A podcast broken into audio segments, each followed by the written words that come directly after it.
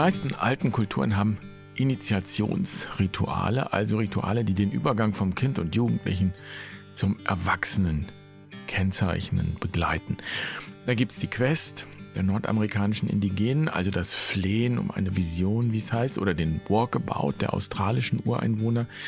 Meistens ist es nicht nur mit körperlichen Anstrengungen verbunden, sondern auch mit der Aufforderung, die Familie, das Dorf und überhaupt die menschliche Gemeinschaft zu verlassen und so lange alleine zu bleiben, bis die Vision da ist. Das heißt, bis der Initiant oder die Initiantin ihren neuen Namen kennt, den Initiationsnamen. Und auch in unseren Märchen und Mythen und auch in der jüdisch-christlichen bzw. biblischen Tradition gibt es diese Praxis und dieses Motiv der Absonderung und Trennung von der Familie und von der Welt.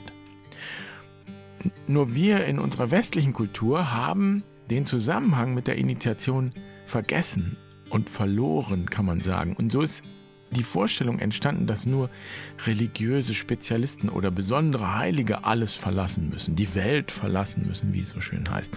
Tatsächlich ist es so, wir alle müssen irgendwann im Leben unsere Familienbande durchtrennen und das Wagnis eingehen, ganz alleine zu sein und den ureigenen Weg zu finden. Und darum geht es heute Herzlich willkommen bei Barfuß und Wild. Ich bin Jan, schön, dass du dabei bist. Ich freue mich, diese Folge mit dir zu teilen.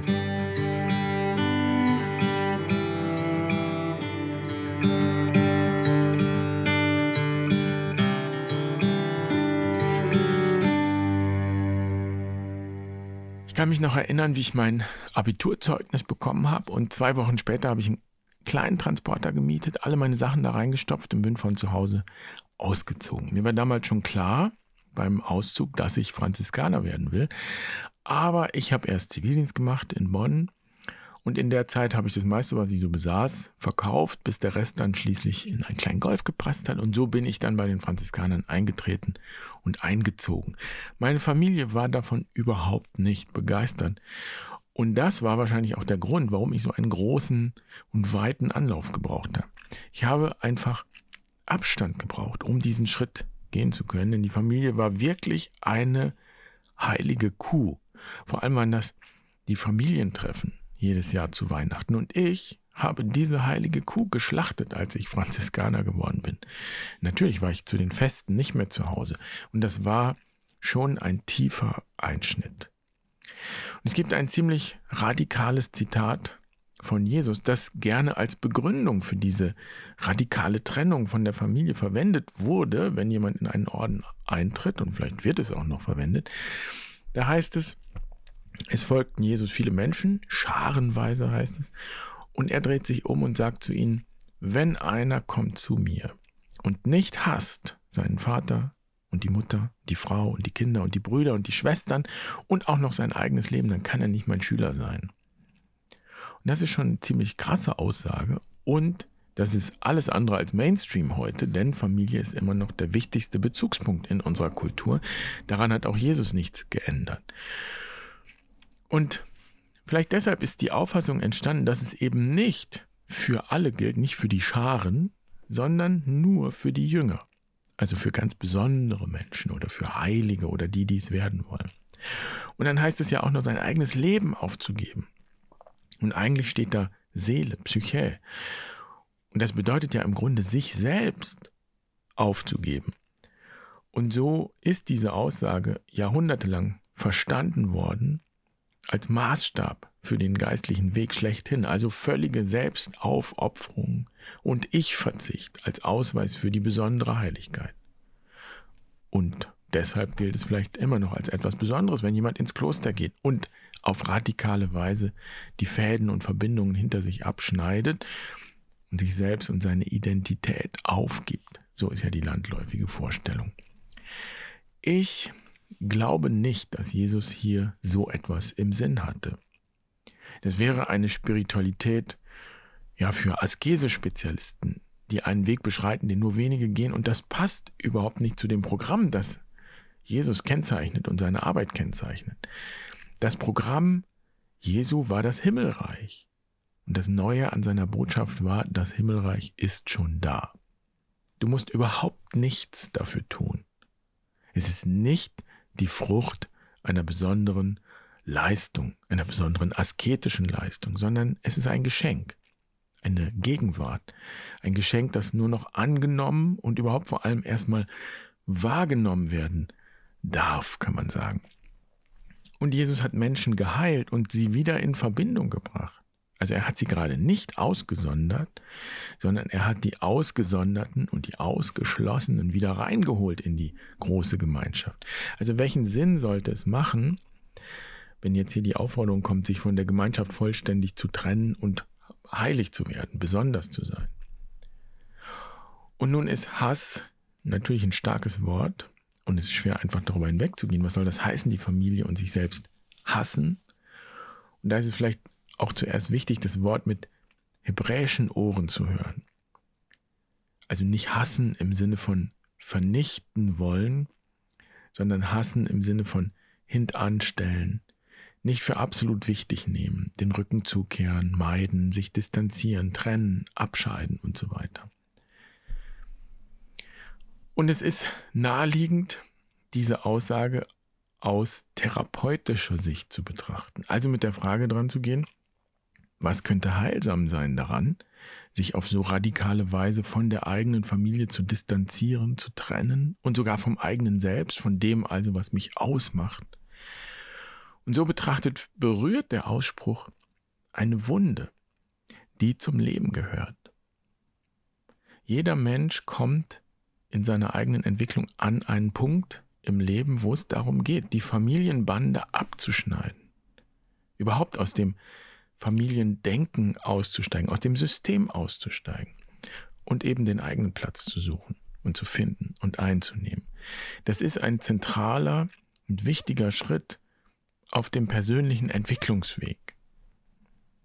Und das macht Sinn aus therapeutischer Sicht, aber da gilt es ein Missverständnis zu vermeiden. Therapie meint hier nicht, dass jemand krank ist, sondern therapeutisch ist hier bei Jesus gleichbedeutend mit initiatorisch. Seine Heilungen haben immer mit Initiation zu tun. Das heißt, es geht um persönliche Entwicklung und Wachstum, Wiederverbindung, den eigenen Platz bestimmen. Und die Weisheit der Initiation besteht darin, dass etwas nur dann entstehen kann, wenn etwas anderes vergeht. Also es geht aus initiatorischer Sicht nicht darum, die Familie aktiv zu hassen und gegen sie vorzugehen oder so etwas, macht ja gar keinen Sinn, sondern es geht darum, sich ganz zu trennen und den eigenen Weg zu finden und zu gehen. Also ich bin überzeugt, dass das, was Jesus da so radikal formuliert, nicht nur für ein paar Spezialisten gilt, sondern für jeden Menschen. Und wenn man das aufs Rad legt, im Lebensrat, berührt dieser Komplex, diese Frage die Westenqualität. Und der Westen steht bei uns im Rat für die Psyche, also für das Innere. Und das bedeutet, in sich zu gehen und herauszufinden, wer bin ich? Wer bin ich hinter all dem, was mich bisher ausgemacht hat? Wer sind meine Leute? Was ist mein Platz? Was sind meine Möglichkeiten? wenn wir Menschen durch ihre Quest begleiten, dann gehen wir mit ihnen durch genau diesen Prozess, diesen initiatorischen Prozess und auch durch einen Ablösungsprozess. Und die Menschen, die mit ihrer Familie traumatische Erinnerungen verbinden, die haben es nicht so schwer, sich zu trennen, auf den ersten Blick jedenfalls. Ich komme nochmal drauf zurück. Aber es gibt viele, die haben gar keine besonders traumatischen Erfahrungen in ihrer Familie. Die hatten vielleicht einfach eine schöne Kindheit.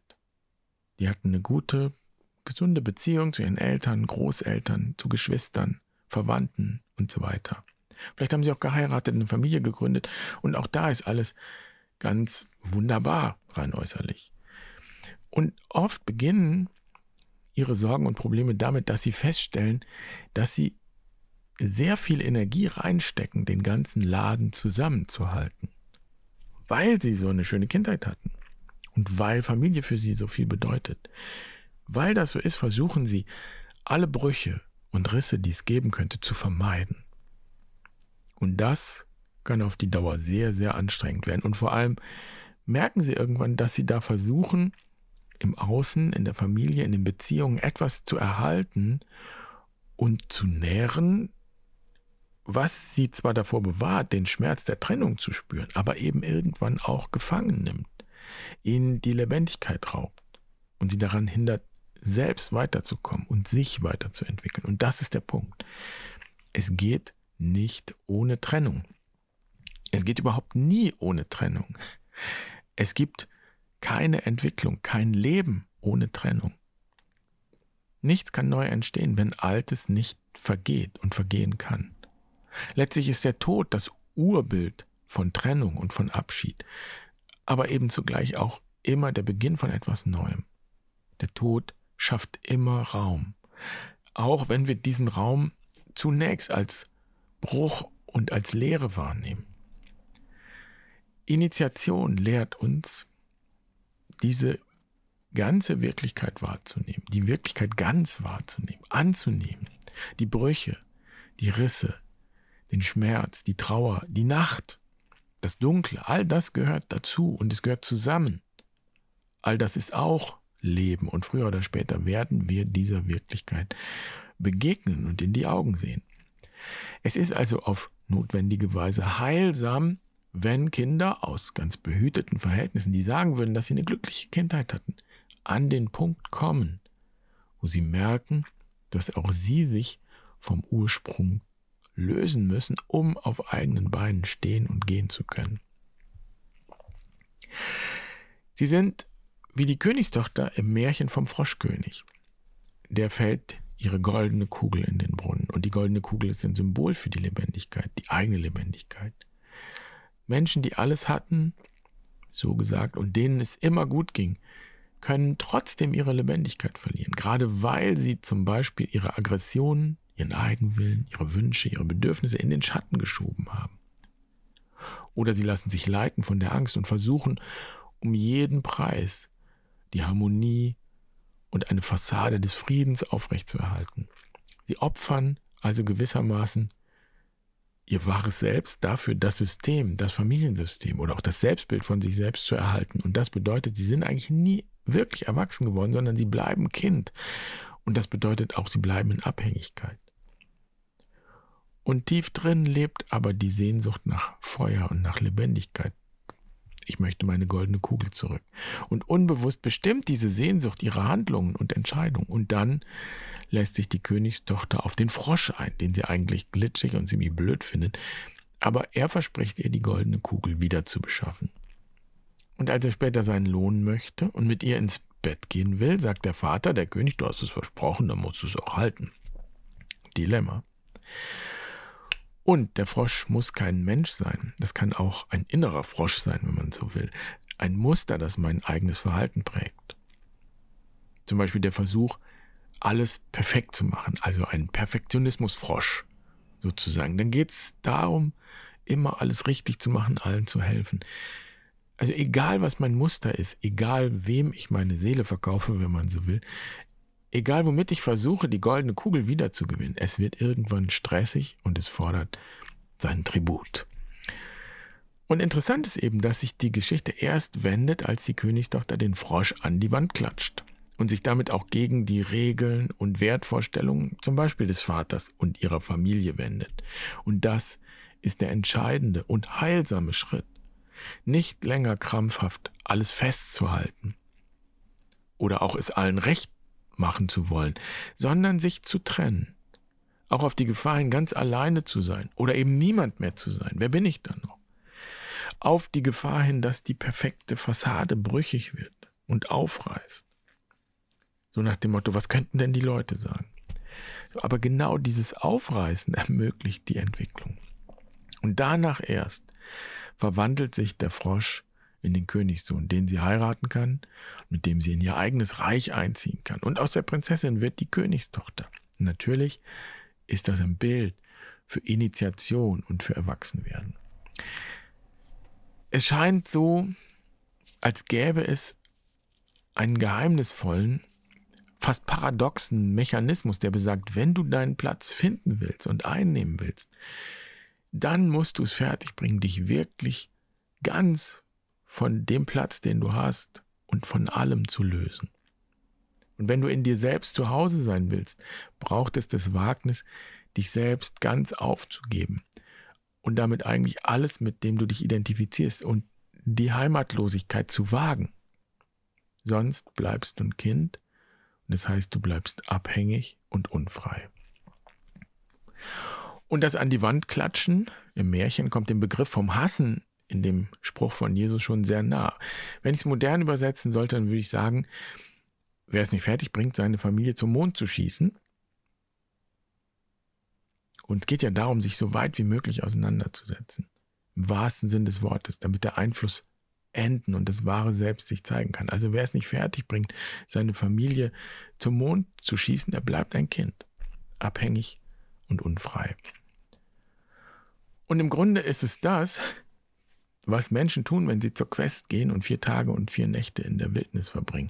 Dann dient diese Zeit dazu, sich mit Haut und Haaren aus allen Verbindungen zu lösen, sich zu trennen, um zu schauen, was dann noch übrig bleibt. Und das ist im Grunde genau das, was Jesus 40 Tage und Nächte in der Wüste getan hat. Und am Grund der Einsamkeit und der Entbehrung entdecken sie ein tiefes Verbundensein und eine Fülle, ja, die nicht gemacht werden kann, sondern die da ist. Das ist die Hoffnung, das ist die Verheißung. Und das ist das, was Jesus als Himmelreich bezeichnet, würde ich sagen. Und dieser Seelengrund, wenn man so will, ist der Ausgangspunkt für alles, was dann kommt. Und dieser Prozess gilt letztendlich für alle, das heißt auch für die Menschen, die schlechte Erfahrungen mit der Familie verbinden. Und sie würden wahrscheinlich sagen, meine Familie hassen, ja, das fällt mir nicht so schwer, wenn ich all das anschaue, was mir angetan wurde. Und dann geht es in diesem Prozess der Loslösung darum, sich nicht mehr von den alten Verletzungen bestimmen zu lassen und sich nicht darüber zu definieren, vielleicht nur insgeheim zu definieren, über das, was war. Es geht darum, Raum zu schaffen für wirklich Neues und das eigene. Es das heißt, es braucht echte Vergebung, eine Weg Gebung, ein Weggeben. Also eine Vergebung, die nicht einfach Friede, Freude, Eierkuchen will, sondern die mich aus der Opferrolle befreit und so in echte Autonomie bringt. Am Ende geht es um Autonomie. Und wenn ich zurückschaue, dann sehe ich, dass mein Eintritt bei den Franziskanern letztendlich der Versuch gewesen ist, diesen Prozess zu befördern. So als wenn meine Seele gewusst hätte, dass es diese Trennung braucht. Aber wirklich zu Ende gebracht habe ich diese Ablösung tatsächlich erst, als ich viele Jahre später zur Quest gegangen bin. Und manchmal ist es so, dass dieser Prozess Zeit braucht und vielleicht sogar einige Anläufe, um die notwendige Trennung ganz vollziehen zu können und diesen vergangenen Teil des Lebens wirklich sterben zu lassen und wirklich neu aufstehen und auferstehen zu können.